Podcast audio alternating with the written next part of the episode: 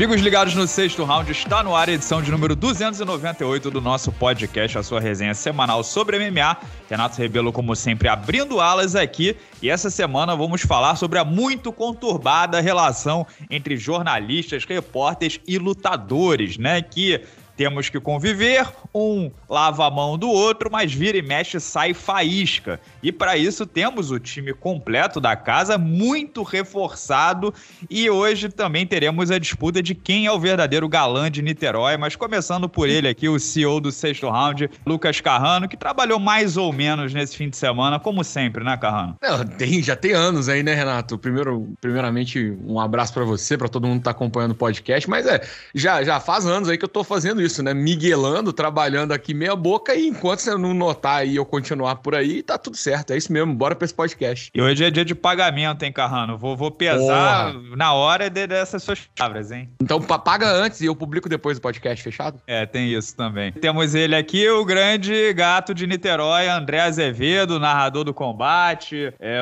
quase um pedreiro, né, de tanta obra que tem nessa casa e que está enciumado por causa do próximo convidado, né, André? Bom, vocês hoje quebraram aqui o meu status de, de galã da cidade de Sorriso, da cidade de Niterói, porque esse outro convidado aí realmente é um cara imbatível, né? Um homem de 1,90m de altura, né? Um cara que, pô, dotes é. culinários, né? O conhecido como Rodrigo Hilbert, do nosso MMA, do nosso mundo, Só né? Bonito, de MMA. Né? É, pois é, só que bonito, exatamente, muito e mais com testosterona também. Com testosterona, exatamente, mais, mais másculo, né? Testosterona, níveis de testosterona elevadíssimos, né? Muito mais habilidoso, muito mais inteligente, né? Quem sou eu, né? Mas fica aqui o meu, o meu beijo aí para toda a nossa audiência e vamos nessa, vamos resenhar. André, acabei de me tocar com, com as suas palavras que eu sou o mais baixo do podcast. Se tocar, novo, né? se to... você estava se tocando enquanto falava não, com a gente. André, André, ele se toca, André. Acabei de me tocar. Pô, calma, cara. Isso tudo é pela presença do nosso convidado? Começar a gravar o podcast em vídeo mesmo, cara. Porque se o Renato ficar gravando o podcast e tocando aí, eu vou, Pô, não vou não, ficar não, confortável nesse diálogo. Não vai dar, é, né? Eu vou, eu vou ignorar nessa provocação baixa e chula de vocês. Mas esse lance de ser o mais baixo não acontece muito comigo, entendeu? Então fico meio chateado aqui.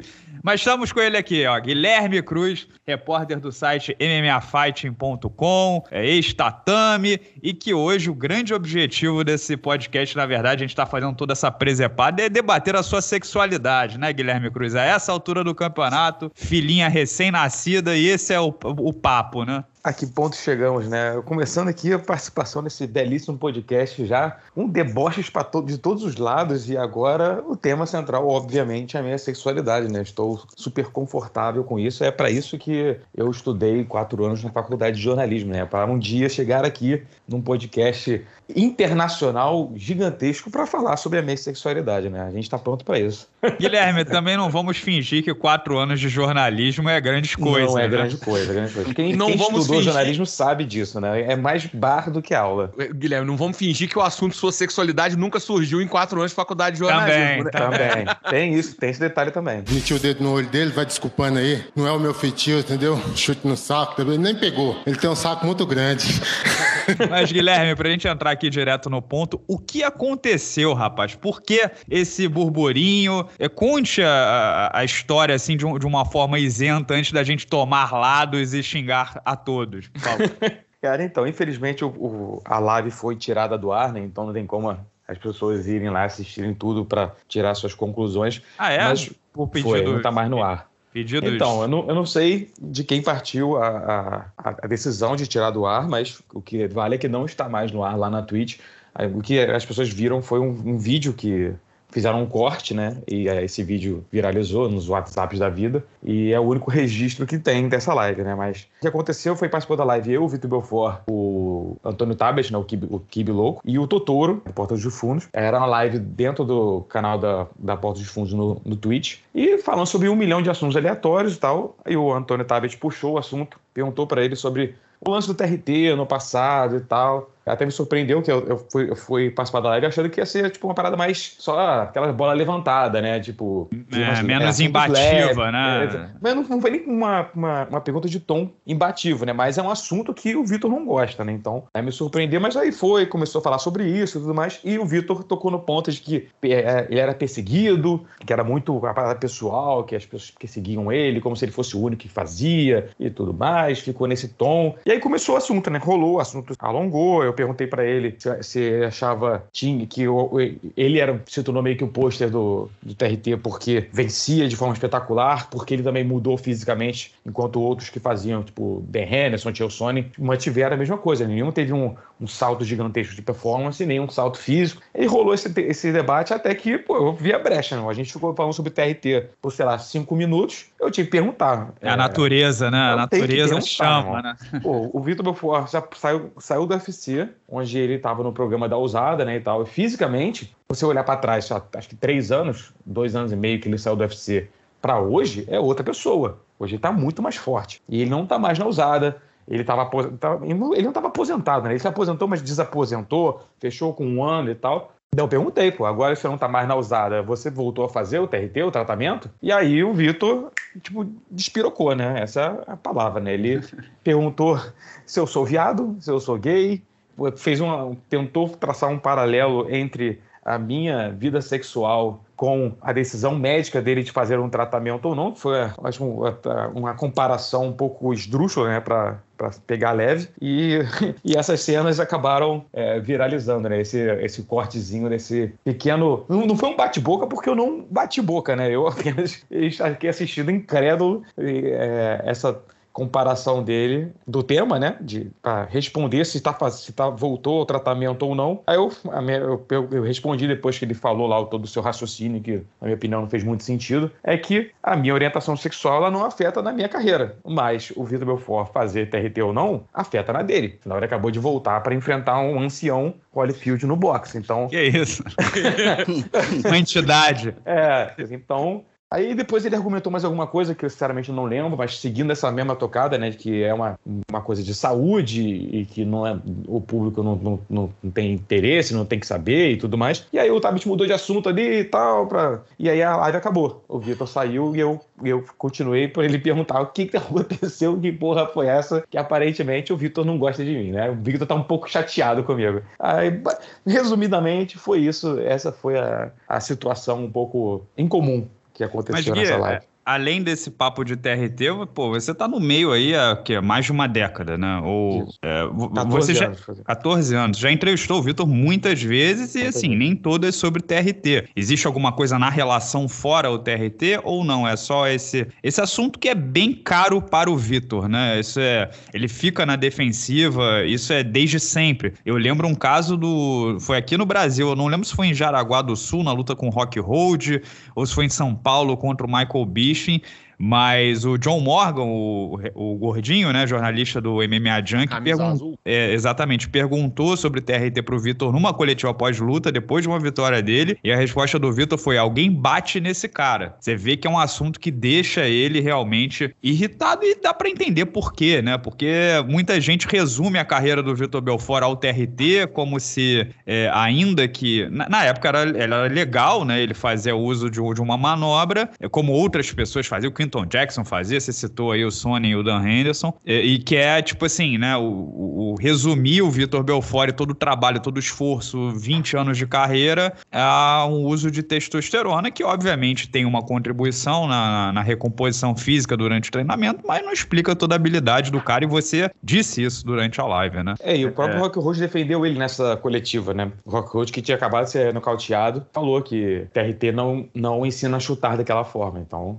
ele defendeu entendeu? É, é, o TRT ele te dá vantagens de alguma coisa, te, te dá recuperação física, mas não te ensina a chutar, né? É, mas tem alguma coisa além do TRT entre vocês? Cara, que eu me lembre, não. A questão do TRT com ele, foi até, até, até falei isso pro Tabs depois que o Vitor saiu da live, né? A gente continuou no ar para explicar é, o que aconteceu e tudo mais. Eu falei que a minha relação com ele Nunca foi, tipo, uma relação porra, maravilhosa, porra, grandes amigos que se falam, se entrevistam, ele toca o telefone, o cara atende e é isso aí. Mas foi uma, assim, foi uma, uma, relação tranquila até a questão do TRT, porque é um tema que ele não gostava de falar, mas é um tema que tinha que ser falado. É um tema que tinha que ser perguntado. Cara, a gente tinha que perguntar e, e não é e, e, ele sempre tratou qualquer pergunta sobre TRT num tom com, como se fosse um tom acusatório, um, é, tom, um combate, um, né? Um combate. Não era, era, uma, era apenas para entender, para que ele explicasse, para que ele respondesse às críticas que vinha recebendo, para ouvir o lado dele. Tanto teve uma vez que eu fui procurar o Vitor, depois da questão da, acho que foi do. que saiu o resultado do teste dele, estava muito mais alto e tudo mais, estava aquela questão de já estava o DRT próximo de ser é, proibido, que eu mandei um e-mail para Joana para tentar marcar uma entrevista com o Vitor, e ela me respondeu criticando, falando que eu deveria ser mais patriota e defender o Vitor, deveria falar dos, dos atletas americanos que faziam TRT também, por que, que ninguém fala sobre eles? Aí eu respondi o e-mail dela, mandando uma lista de matérias que falamos sobre todos os outros atletas que estavam na lista de, de atletas que usavam TRT e que queriam ouvir o lado deles sobre alguma coisa. E ela falou que não falaria porque esse assunto já estava velho, tal, tal, que. E de novo, você tem que falar, tem que, tem, gente tem que entender por que, que o Vitor, é o quê. Tipo assim, começou a, a, tratar com uma perseguição. Acho que foi isso que foi o grande problema. Entendeu? Ele não via como o, assunto dele, TRT, como um assunto pertinente, ele via como se fosse uma perseguição pessoal. Aí vira meio que aquele processo de matar o mensageiro para não discutir a mensagem, né? Essa situação virou sobre se você é gay, se você não é gay, e o assunto RT, né? Se ele se, se mudou, se ele vai continuar tomando para a próxima luta dele, e que, assim, é, reforça o que o Gui disse, né? Isso, in, in, isso interfere na força do soco, na velocidade, na recuperação, tudo. Faz parte da carreira, né? É, e, e a gente tem que separar o joio do trigo. A gente não pode colocar uma terapia de reposição de testosterona com um doping que vá favorecer aí, multiplicar diversas vezes os seus níveis de testosterona para melhor de desempenho. Não, não dá para botar no mesmo balaio. Se o Vitor fica, fica chateado, fica enraivecido quando é tocado nesse assunto, é preciso saber de por quê. Por que, que fica? Porque assim, se ele fizer a reposição, ou qualquer pessoa, o Dan Henderson, ou o Tio Sonic, que caiu também no EPO, né, na eritropoetina, que já é outra substância, né? Se você, se o atleta fizer, ou qualquer pessoa fizer a reposição e mantiver os seus níveis séricos né, de testosterona dentro do limite aceitável, 800, 700, tudo bem, o ganho de performance não vai acontecer, porque você vai estar no nível ali de quando você tinha, sei lá, 25 anos de idade. Você vai melhorar porque você é um atleta e tudo, mas ainda assim você vai estar num, num nível aceitável. O problema é quando você chama de TRT uma, um aumento gigantesco do, dos níveis de testosterona, você, toma, você sobredosa o negócio, né, cara? É, aí, o, o aí Sony, não é TRT. Na época, aí não é TRT. na época disse que tá estava tentando engravidar a esposa dele, né? Mas a quantidade de testosterona que tinha no organismo dava para engravidar a inteiro, né? esposa né? transando numa ladeira em La Paz, na Bolívia, né? É, e assim, cara, isso aí é um pouco. É um pouco. Até onde eu sei, é um negócio meio dúbio, porque quando você faz uso de testosterona sintética, pelo contrário, a tua chance de, de, de, de, ser fértil diminui, né, cara? Quanto é, mais você isso, usa, mais né? tempo você usa, você fica infértil. É o contrário, não é assim, entendeu? Diminui isso. a contagem de, de espermatozoide. Pois Mas, é. Pois ô, é. Gui, assim, pensando é, é, importante a gente fazer o exercício da empatia, né? De pensar do outro lado também. Para o Vitor é um massacre há muitos anos esse lance de que sem TRT ele não é nada, né? Das redes sociais, do, do povo. Imagina quantas respostas e mensagens o cara recebe, bombado, bombado, bombado. E o cara tem uma carreira gigantesca, né? O cara foi campeão com 18 anos e é, chega um ponto que acaba estourando no, no, no, mensageiro, né? No cara que vai, que é o intermediário entre o público e o, o lutador, né? Eu, eu sei que é difícil recebesse essa rajada de, de oposição tal, ainda mais no ar, ainda mais, pô, no, no com, com audiência e tal, mas é, entende que a gente consegue entender que, que existe um, um, outro lado do cara? Não, eu entendo que ele que é um assunto que incomode ele, porque pô, o Vitor é uma lenda, você reduzir toda a carreira dele, porque durante, sei lá, três anos ele usou TRT, Pô, o cara é uma lenda, ele é uma das figuras mais importantes da história do MMA no Brasil, um cara que trabalhou pra caralho pro, pro,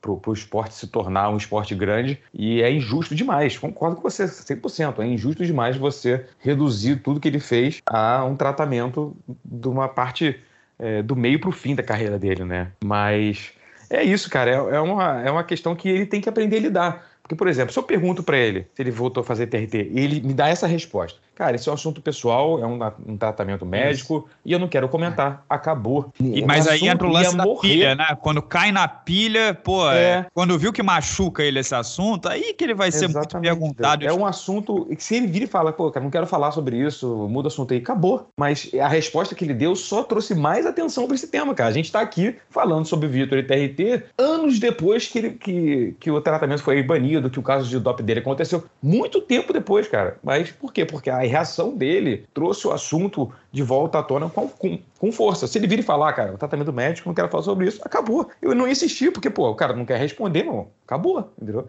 É, Mas foda eu, ele eu baixar que... o volume, né, Gui? Tipo, Exatamente, falar cara. do pessoal, de você é gay, como, como se ser gay fosse um, né, um, um, algo negativo, né? E também falou que já lidou com você durante ano. Ele, ele parte é. pessoal, né? É, cara, eu lembrei uma que, que foi. Que você perguntou se teve alguma outra história com o Vitor, eu lembrei agora, porque essa foi bastante recente e eu não tinha ligado, porque eu tava pensando em casos antigos, né? Que ele, não sei se vocês viram a matéria que eu fiz do entrevistando o Marcelino e o Ulisses Pereira pra, sim, sobre um post ela no, no Instagram aqui do. É, houve um post tá que lá. o Vitor Belfort fez, dizendo que tinha se classificado para as Olimpíadas de 2000 para lutar boxe, mas não pôde ir porque lesionou o joelho. E, cara, quando o meu. E ele repetiu a mesma coisa num, num Scrum, não sei se foi em Los Angeles, onde foi. Tanto que meu editor mandou mensagem: Cara, o Vitor já foi para. Ele, ele quase foi para as Olimpíadas? Aí eu, porra, que eu saiba não, porque, ah, porque ele falou isso aqui na entrevista. Eu fui ver lá, a primeira resposta do Scrum não tinha nada a ver com isso, mas ele trouxe esse assunto à tona. Aí eu falei assim, cara, tá estranha a história. Aí eu comecei a pesquisar e tal, e entrevistei o Marcelino e o Ulisses e contei a história do que aconteceu, que não chegou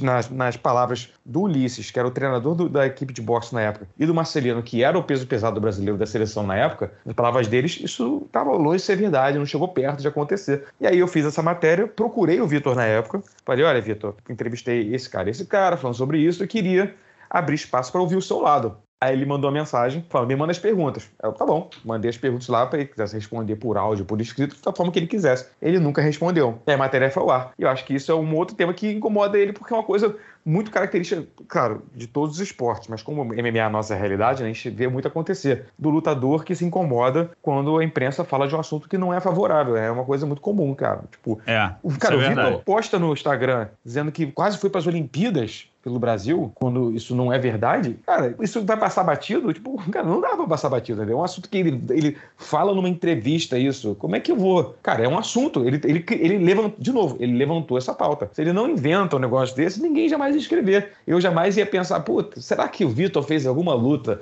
numa academia em Cuba e isso pode render uma matéria? Não. Isso eu, eu fui atrás dessa história para entender o que aconteceu, porque ele, de novo, levantou a bola. Assim como ele transformou o assunto TRT num assunto muito maior tendo essa reação à minha pergunta. Né? Isso acontece muito. O meu trabalho é mais de comentário, né? Eu não tenho um trabalho jornalístico como, como o do Gui. Mas quando, quando eu elogio um lutador que está fa fazendo as coisas certas, no meu ponto de vista, claro, e, e, você vê o lutador compartilhando, ficando feliz com, com palavras positivas, eu sempre penso, cara, e o dia que, que de repente eu tiver que fazer uma crítica, será que ele vai, vai continuar gostando de mim, das palavras? E a resposta é não, né? A gente não gosta. É uma coisa meio nossa, né? O contraditório às vezes machuca e, e se você não tiver uma pele grossa assim, você acaba virando inimigo daquela pessoa. E, só que, de novo, existem casos e casos. Se você fala, por exemplo, não, jornalista tudo mal intencionado, etc e tal, de repente você não tem um, um escrutínio que deveria ter sobre certos assuntos. Não estou dizendo nem esse, né? Mas qualquer outro tipo de assunto, você não tem alguém ali, entre aspas, vigiando e contando a história e só sai é, assessoria de imprensa, né? E não é o nosso trabalho ser assessor assessor de imprensa. E assim, eu, eu já disse algumas vezes aqui, principalmente para os membros do canal, né? Eu, Renato, não consigo fazer entrevistas e comentários ao mesmo tempo, porque eu acho que são ofícios antagônicos, assim. Tem gente que consegue fazer e faz com certa habilidade, mas o, o cara que vai te dar entrevista, que vai te dar acesso, que vai te dar é, é, a opinião dele, ele obviamente quer, quer que você fale bem dele. Se você falar mal, ele,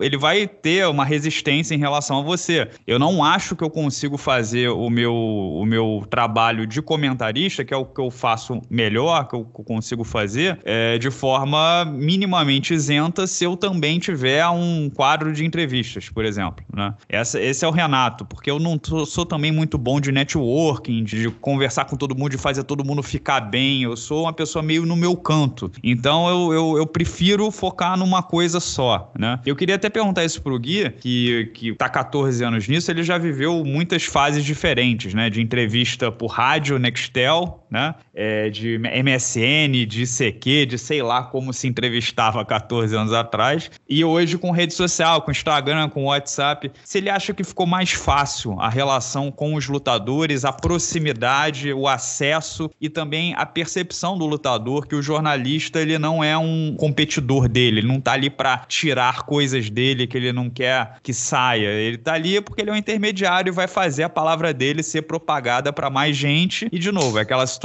de ganha-ganha, né? No passado, é, as redes sociais e a, eu acho que os lutadores hoje eles têm uma pele um pouco mais grossa, né? Porque tem tanta crítica de pessoas físicas, de fãs e tal, que o jornalista parece que não é mais o único que tá entre aspas contra ele. Eles entendem que, que a palavra precisa ser propagada. No passado, como era muito pouca entrevista e muito pouca exposição, o cara viu o jornalista quase como um, um adversário, né, Gui? Ou estou completamente errado? Cara, eu acho um pouco diferente. Porque no passado, o acesso ao, ao, lutador, no geral, era muito mais fácil, porque o esporte era menor. Por exemplo, eu, eu, lembro, cara, que no começo da, da minha carreira, entrevistar o Vitor entrevistar o Anderson Silva, que são dois, os dois brasileiros mais famosos que tem, né? Cara, era, era fácil. É, hoje, entrevistar o Anderson Silva, cara, é milagre. Eu consegui fazer entrevista com o Anderson pro meu podcast, porque eu consegui marcar através do evento. O evento a assessoria do evento marcou para mim, porque senão não ia rolar, entendeu? Naquela época, não, cara, tem, porque ele tem a plataforma dele, é isso? Porque ele, não sei, cara, porque ele é um cara mais blindado, ele não vai, ele não gosta de dar entrevista, ele vai falar quando ele quer, então ele se blinda. O esporte crescendo, a distância aumenta também entre as coisas, né? Igual futebol, a gente trabalha um tempo futebol, é muito difícil falar com um grande jogador de futebol, por mais que você seja, e é muita gente, o acesso, muita gente querendo acesso também, o cara começa a pesar mais, talvez sejam poucos também, né, Gui? Eu acho que muito lutador hoje encara a sua rede social como se fosse, entre aspas, o seu veículo de imprensa, né? Eu vou botar ali o que eu quero e tô satisfeito em apenas é, o que sai ali. Eu não preciso dar entrevista. O McGregor, por exemplo, ele não dá entrevista. O que ele postar no Instagram, o que ele postar no Twitter vai ter mais. É, vai, vai tomar uma dimensão muito maior do que se ele der uma entrevista para minha Fight. É, e ele fala o que ele quer nas redes sociais Exatamente. dele. Né? Ele Na entrevista ele, é ao vivo, ele é obrigado a é. responder o que o cara tá, tá perguntando ter, a ele. Ele não vai ter, ele não vai ouvir nenhuma pergunta que ele não quer. Ele vai é. falar, ele vai controlar a narrativa da forma que ele quiser e, e acabou, entendeu? E se isso, o cara fizer uma pergunta que ele não gosta, ele não faz mais entrevista com aquele cara, né? Exatamente, exatamente. É, é tudo muito. Ele é blindado. Ele, ele, ele tá no patamar que ele vai, fazer, ele vai falar apenas com quem ele quer. Por exemplo, o, o próprio Vitor. O Vitor, eu convidei ele para o podcast inúmeras vezes. Tentei entrevistar ele antes da luta contra o, o De La Hoya, que virou luta com o Holyfield, e ele nem me respondia. Por quê? Porque ele claramente não queria, porque achava, sei lá, que eu poderia fazer uma pergunta que não, que, que não quisesse responder, colocar ele numa situação desagradável. Sobre então ele, TRT. que, então ele simplesmente não me respondia. Eu acho que essa é a grande diferença das gerações. Então, mais uma vez, eu estava equivocado, Carrano. Isso aí é normal já, né? Normal, essa, né? Essa aí não, não, não vou. E não adianta ficar me pedindo aqui no WhatsApp para poder cortar na edição, que eu vou deixar, tá? Não vou, não vou tirar, não. Aqui, aqui, tem uma outra edição também, só para contribuir um pouco com a discussão. É uma diferença que eu já reparei pessoalmente, porque eu tive, eu, eu agora voltei a trabalhar até mais como nessa parte de opinião e tudo. Antes era repórter, então fazia esse trabalho de entrevista, de em evento, etc e tal. E nesse meio tempo, né, entre essas duas funções, eu trabalhei com o evento. Então, em tese, eu tava, tipo, do lado dos atletas. É, é uma relação muito diferente, cara. Muito diferente, sabe? Assim, eu via, inclusive, de, de reconhecer situações em que eu já estive como jornalista, entrevistando, sabe? É, é outra coisa, cara. Abertura, intimidade, acesso, é, e claro, ali os interesses são todos congruentes, então é muito fácil você colocar essas coisas em sintonia. Mas é muito diferente sua relação quando você tá trabalhando com a, sabe, o nível de. Por isso eu digo assim que foi uma experiência muito positiva, até pro meu lado analista, que eu consegui ver coisas do, do esporte que naturalmente um atleta não dá acesso ao jornal. Não importa porque o cara não vai se mostrar ou porque ele não fala nem na, na, na, nas últimas circunstâncias. E que quando você tá do outro lado, você consegue ver. Então, assim, é uma relação que é muito, muito, muito diferente. É, eu queria aproveitar até o gancho do Carrano e recuperar um pouco o gancho do Renato para arrematar essa história aqui, esse assunto, e dar um, um, até um depoimento de uma, uma coisa que aconteceu comigo. O Renato é, falou assim. É legal, André, que você foi apresentador de programa e tinha convidados, não? Exato. testemunho aí. É, exato, exatamente. É, o Renato falou, né, que é muito complicado você comentar, você analisar e criticar e, fazer entrevista. Eu, eu passei por uma situação que eu trabalhava no Revista Combate, ali como apresentador, às vezes como co-apresentador, né, como, como bancada ali, tendo que entrevistar os lutadores e também fazer os comentários sobre as lutas e as performances. Né? E ali a gente fica numa posição meio que na berlinda, porque nós transmitimos as lutas dos caras, né? E ali a gente tem que dar opinião se o cara lutou bem, se não lutou bem, claro, com jeito sem ofender ninguém, mas a gente tem que dar a nossa opinião, né? E certa vez num programa eu falei da performance do lutador e tal, tal, tal, e falei na oportunidade que não aprovava, não gostava da forma como ele lidava com determinado assunto e tal, mais ligado à postura. Eu não vou citar o nome do lutador aqui, mas eu critiquei a postura que eu, no meu entender, eu achava que poderia complicá-lo no futuro. Foi isso. Foi né? o Vitor Poderia... Belfort, né, André? Não, não, não foi o Vitor Belfort.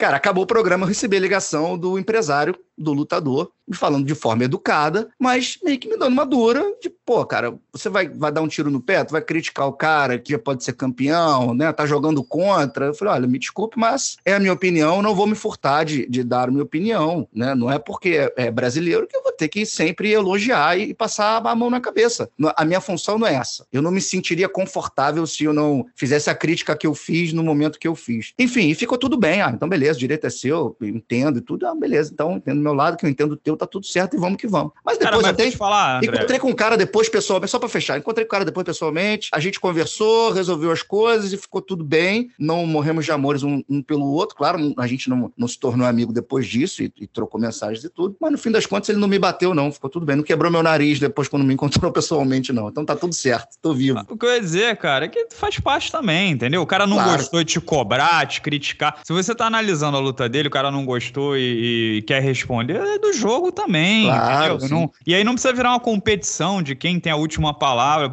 Cara, se eu, se eu falo alguma coisa, um lutador não gostou, ele vai publicamente e diz esse, como já aconteceu, eu falo, pô, tudo bem. É, tipo, uhum. eu falei um, ele teve a réplica dele, acabou, morreu. É, Isso, a opinião claro. dele sobre o meu trabalho é justa. Claro. Ele tem o direito ao contraditório, assim como eu posso estar tendo o contraditório em relação à performance dele. Tudo faz parte, e tudo, tudo é o jogo, né? A é, gente gente também precisa ter casca grossa e, e aguentar, né? Até quando claro. a gente acha que é injusto. O caso do Guilherme que a gente está expondo aqui é um passo muito além, não? Né? O cara para não é, debater. Ele foi ofendido, né? Ele foi ofendido, é, é, diferente. Diferente. Bem, cara, eu, eu, eu, não gosto de você como jornalista e tal. Você, beleza, cara. É a opinião dele, paciência, entendeu? A, a, a forma como ele lidou com, a, com toda a situação, que foi a forma que, que foi bizarra, né? A gente entende os lados, né? Acha ruim certos tipos de resposta, porque não, não ajuda no debate né, Gui? Não, não elucida, só vira, vira polêmica e assim, né? Qual, qual, o que, que se constrói, né? A gente é. tá tentando entender é, os lados aqui e falar sobre e, e, tentar elucidar um pouco o caso, mas ali no momento certamente foi complicado para você.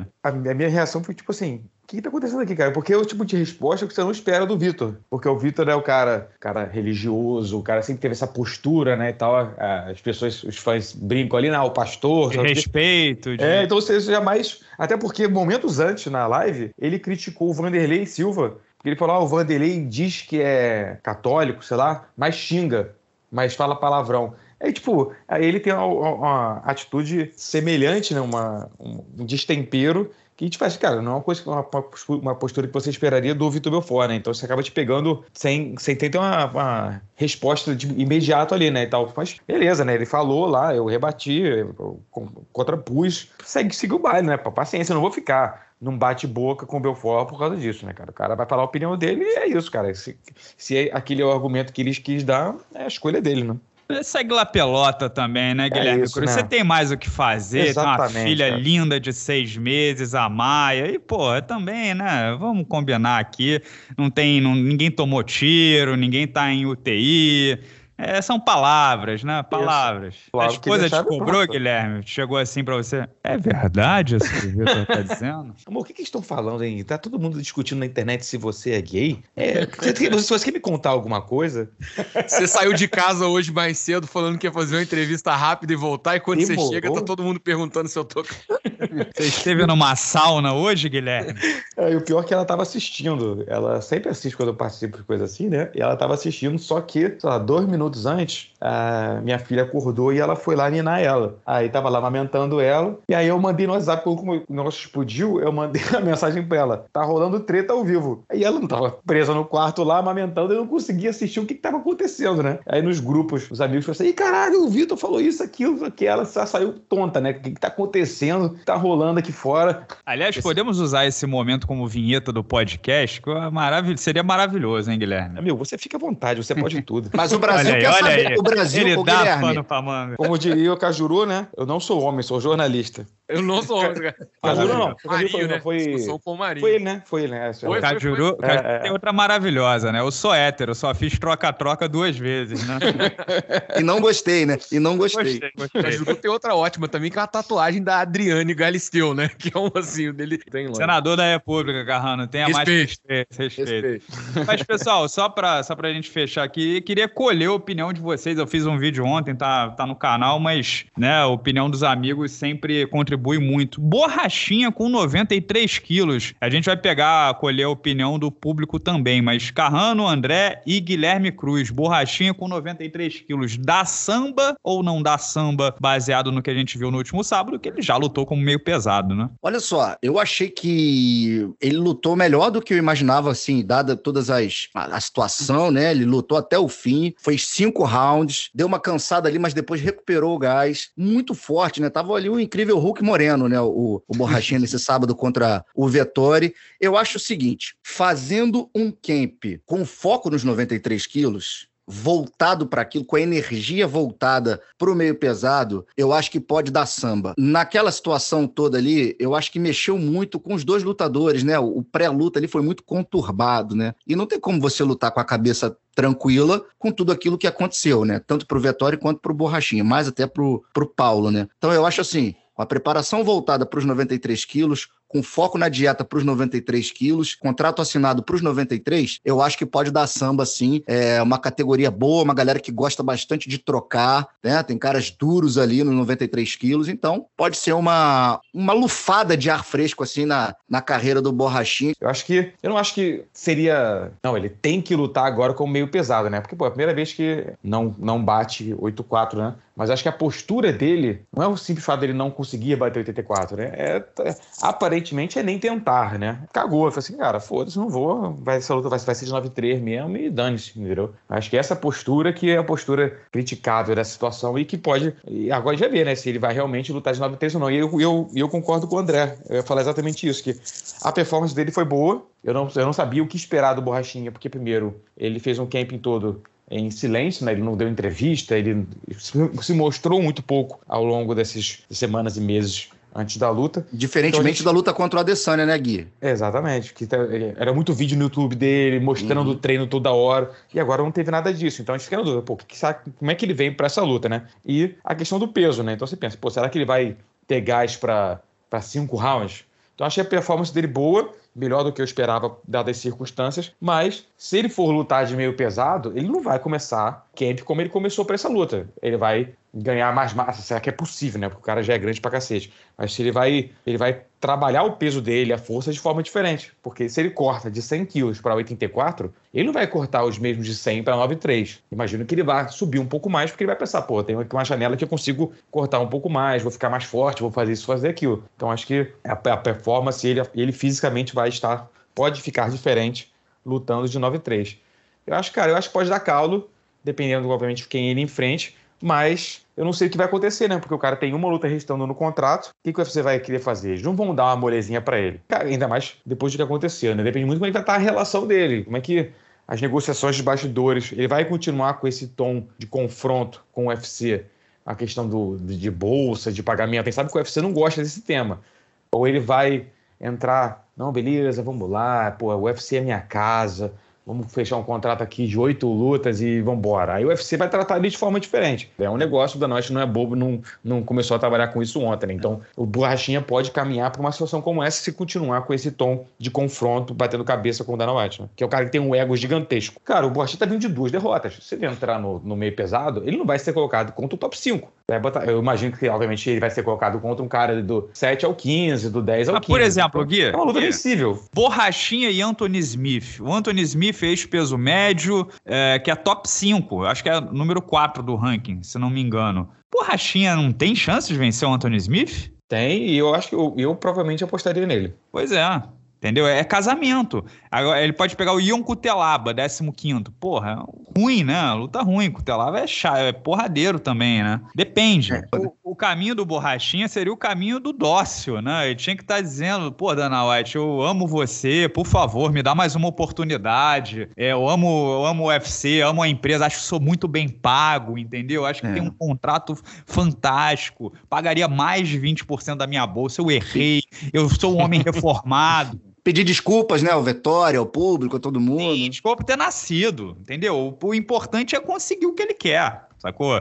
É, olha, o, o, os cachorros são muito numerosos hoje, os lobos são pouco numerosos, pela, porque um é dócil e o outro ataca, entendeu? Quando você tem uma força mais forte do que você, você tá numa posição hierarquicamente abaixo, às vezes você tem que fazer o somebody love, né, Carrano? Você tem que, né, o, a malemolência. Darwin, pô. porra. É isso, Meteu, claro. Foi pra ilha, ficou estudando a natureza e, porra, trouxe essa... Survival of the fit, né? Não é, não é o mais forte forte que sobrevive sempre. Às vezes é o mais que se adapta melhor, não tem jeito. Você é. vê Sam Alve aí no UFC até hoje, pode perder 400 seguidas que tá com emprego garantido para sempre, né? Ah, faz Sorri, o Sambari Love. Ele é o pinguim do Madagascar, né? Sorri a cena o tempo todo, não faz mais nada. Shark's real weakness is the fact that he has to take steroids. Vamos embalar essa edição do podcast, meus queridos. Carrano, um abraço para você e temos aí o abraço da cobrinha também? Pô, então, Renato, temos sim. Vou, vou tentar dividir aqui alguns abraços da, da cobrinha para essa última semana. O primeiro vai pro nosso digníssimo Fred Mercury da, da borracharia, o Tim Johnson. Porra, Maravilhoso. Porra, não fez nada, né? Ele, ele chegou. Assim, eu, ok, eu entendo, cara, entendo. Eu também estaria assustado se eu estivesse lutando com, com o Fedor na Rússia. Ok, talvez eles liberem o porte de arma pro Fedor durante a luta, e para mim não. Pode ser uma possibilidade, eu não duvido de nada. É, Mas... se bobear, chegaram pro Tim Johnson e ofereceram aquele acordo, né? Vi, é, como é que é? Vitória é, ou vida. Vitória ou vida, exatamente. E aí ele optou pela vida. Assim, ok, mas porra, bicho, foi uma só, né? É, nada, nada contra o Fedor, pelo contrário, sexta-feira, inclusive, fiz uma resenha falando, dando uma apanhada aí sobre a carreira dele. Se você não viu ainda, já aproveito para fazer o merchan. Mas o Tim Johnson, porra, brilhou, né? Tirou onda, foi lá, participou ali por 9 segundos, não, 19 segundos, né? Que foi da festa. Foi um negócio fantástico. É, Isso só segunda... coloca o Fábio Maldonado na posição de maior de todos os tempos para mim, né? Porque o cara que vai pra Rússia e faz o que fez contra o Fedor. E perdeu, é né, aqui? Perdeu. perdeu. Né? Ele perdeu. Vocês não estão vendo, mas eu tô fazendo coelhinhos voadores agora perdeu. Porra, o Maldonado, caralho, é realmente, aquilo ali é sensacional.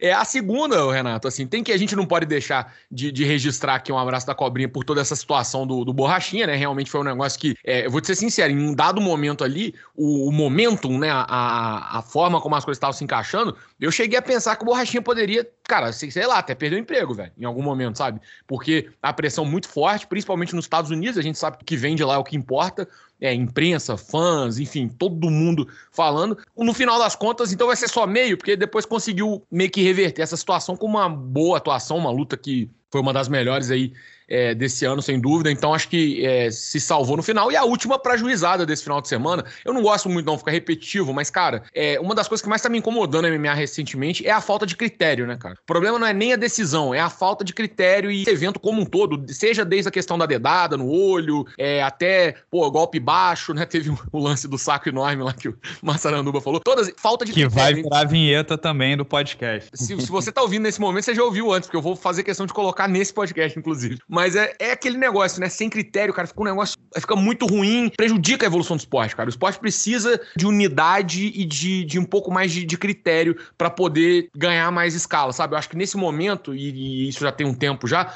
uma das coisas que segura muito MMA é isso. Ainda tá muito na, na, naquela decisão ali individual, e claro, por mais que, que seja uma decisão individual no fim das contas, falta critério. E aí fica o abraço da cobrinha, então, para esse fenômeno que vem se repetindo há muito tempo. Um abraço para todo mundo, um beijo, seu sorriso e até a próxima. Meu querido Gui Cruz, um grande abraço para você, meu amigo. Muito obrigado por participar, tratar de assuntos polêmicos mas o que importa é que tá com a filhota linda, fazendo um bom trabalho. Faz também o merchan aí do seu podcast, né? O podcast que você faz em português, lá no MMA Fight, né? Dá os caminhos aí pra gente. Muito obrigado, meu amigo, pelo convite. É sempre uma honra, é uma, uma experiência diferente, né? De vir aqui debater a minha vida sexual e não MMA. mas, pois é, cara, eu tava com esse projeto já há bastante tempo, né? De, de fazer um podcast em português, porque, cara, eu trabalho na minha faixa já há mais de oito anos e eu entrevisto muita gente, mas só quem escuta as entrevistas de fato sou eu, porque eu entrevisto, escuto as gravações para escrever as matérias em inglês e esses áudios ficam é, enterrados num HD externo aqui. Eu tenho anos e anos de áudios guardados de entrevistas que ninguém nunca vai, vai escutar. Eu pensei, cara, vou criar um podcast para vou ver se eles têm interesse, né, se eles permitem que eu crie um podcast para poder botar isso para jogo, né? Aí o podcast fica dentro do. Cara, todas as plataformas aí, cara. O podcast Trocação Franca. Spotify, Google Podcasts, Apple Podcasts, tudo, todas as plataformas aí que as pessoas escutem, é, escutam o podcast do Sexto Round, o podcast de todo mundo, tá lá também, você consegue encontrar. Na Ou pode semana... seguir no, nas redes sociais também, né?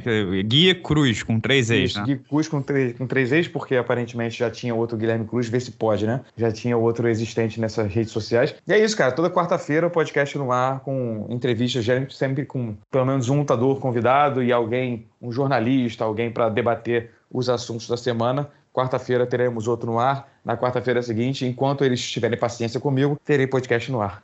Maravilha, e para quem não sabe, foi o Guilherme Cruz que disse ao Brandon Schaub que é um pesadelo trabalhar com Ariel Helwani, né, Gui? Confirma essa informação, né? André, meu querido, um grande abraço para você e quero saber se a gente vai terminar essa edição do podcast com um maravilhoso abraço do Pachequinho. Teremos o um abraço do, pra... do Volta aí, edita aí, foi mal. Não, não vou, não vou deixar isso. Não. No prachequinho. André, vou deixar isso lá, vai ficar prachequinho. tá prechequinha. Olha aí, não me compromete, rapaz. Não faça isso, Renato. Bom, é, o abraço do Pachequinho dessa semana vai pro Gregory Rodrigues, né, o Robocop, o cara é um espécime. Gregory Robocop. Oi? É o Murphy, é o Robocop, pô. Cara, o Murphy, né? é, para quem, não, pra quem não, não, nunca viu, né? O Murphy é o nome do, do, do, policial que sofreu um acidente lá e foi travestido de Robocop, né? Vestiu a armadura do, do Robocop. Cara, o cara é um monstro, né? A segunda vitória dele na organização, espécime. É, venceu na decisão a primeira unânime contra o Todorovic, agora bateu o Junyong Park, né? Que vinha de três vitórias seguidas, inclusive, o chinês e o Robocop foi lá, passou um perrengue ali, quase foi nocauteado, foi pra grade tá, e puma, conseguiu um belíssimo nocaute. Então, vida longa aí o Robocop no evento, um cara duro que além de, de, de nocautear todo mundo, tem um, um chão de faixa preta brabo, tá? E eu tenho informações aqui do, do Vinícius Antoni, do mestre Vinícius Antoni, que treinou o Lioto Matida, inclusive o Vitor também, né? Mas treinou o Lioto Matida durante um bom tempo. O Vinícius? Vinícius? É, se escreve com C, mas se fala Vinícius Antoni, porque a, a, mãe dele botou esse nome, a mãe tem raízes italianas, botou esse nome, então. Renato ele não tá familiarizado com o idioma, não. Eu sou, eu acho que eu sou, cara, eu acho que eu sou um dos poucos, já até falei isso pra ele, acho que eu sou um dos poucos na, na imprensa aí, no, no mundo do MMA, que fala o nome dele certo, né? Que todo mundo fala é Vinícius. O nome é do cara é Vinícius. a mãe do Naubert, você lembra do, desse, é, dessa passagem? Lembro, todo mundo chamava de Naubert, né? É. Exatamente. se, se, eu chamo de Piotr Jan Fyodor Emelianenko e Adesanya, eu tenho que chamar ele de Vinícius.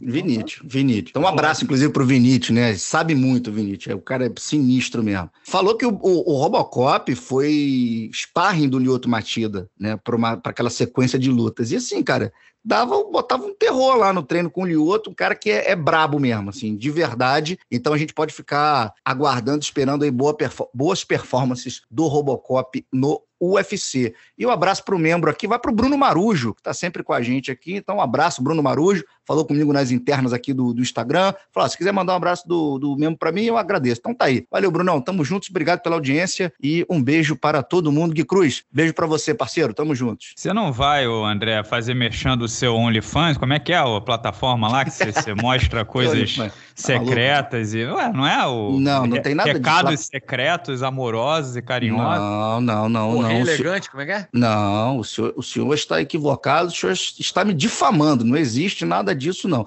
Eu estou cadastrado, eu e boa parte da equipe do combate, numa plataforma chamada Pollen, que é como se fosse o Camel lá dos Estados Unidos. Tem agora aqui o Pollen aqui no Brasil, que é uma plataforma de vídeo que você paga e a gente manda um vídeo para você, para sua Pelado, família, né? para Oi? Pelado o vídeo? Não, pelado não, sempre de roupa, né? Bem, bem vestido, sem nada de, de, de, O discurso tem que ser um discurso legal, bacana, sem ofender ninguém. Então você pode ir lá em Pollen, clicar, tá em promoção, a galera do combate está toda na promoção lá. Então você pode pedir o seu vídeo é, exclusivo, né? Inclusive, mandei até um esses dias aí pro Guilherme Arantes, que é membro aqui do canal, fez aniversário, ele comprou um vídeo lá e eu mandei um recado lá, inclusive. A rendição é... de Terra, Planeta Água do, do André. Muito bonito, por sinal. É. Inclusive, ele pediu para sacanear vocês dois, tá? É, então o vídeo claro, que eu mandei né? pro Guilherme lá foi sacaneando vocês. Tá? O André embolsa mais alguns milhões e a gente, Carrano, leva fundo. É mijado. Né? É, exatamente. É, Essa é a vida do trabalhador brasileiro. É a ordem natural das coisas é, é essa. Legal. Né? Um abraço a todos, meus queridos. Como sempre, vocês podem escutar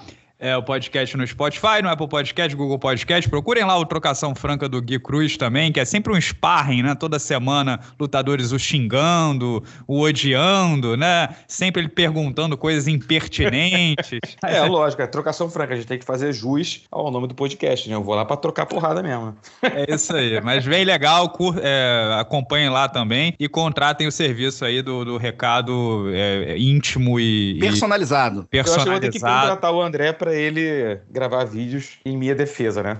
Pra, tiver uma polêmica, vai ele vai lá e, e vem a público. Eu vou lá e divulgo esses vídeos dele e falo não, o Guilherme é um excelente jornalista. Se eu vou, ter, eu vou ter que pagar pra ele. Niterói, vou rasgar teu isso, bucho, isso. caralho. Eu vou ter que pagar pra ele gravar esse quadro. Isso, vai lá na Pollen, vai lá na, vai lá na, na, plataforma da Pollen que tá, tá na promoção, Gui. Vai lá que, pô, te dou uma moral, te dou um cupom de desconto. Fazer agora a Pollen não bota um real no sexto round, né? Mas a gente, o André é tão, tão nosso amigo, é, tão nosso amigo, que a gente dá essa moral porque ele tá precisando, né? Pra quem não sabe, o André, ele tá só com o iPhone 13 Max. Ele não tá com o iPhone 13 Max Plus. Então, é, precisa dessa moral, né, André? Valeu, gente! Tchau, tchau! Até a próxima! Beijinho!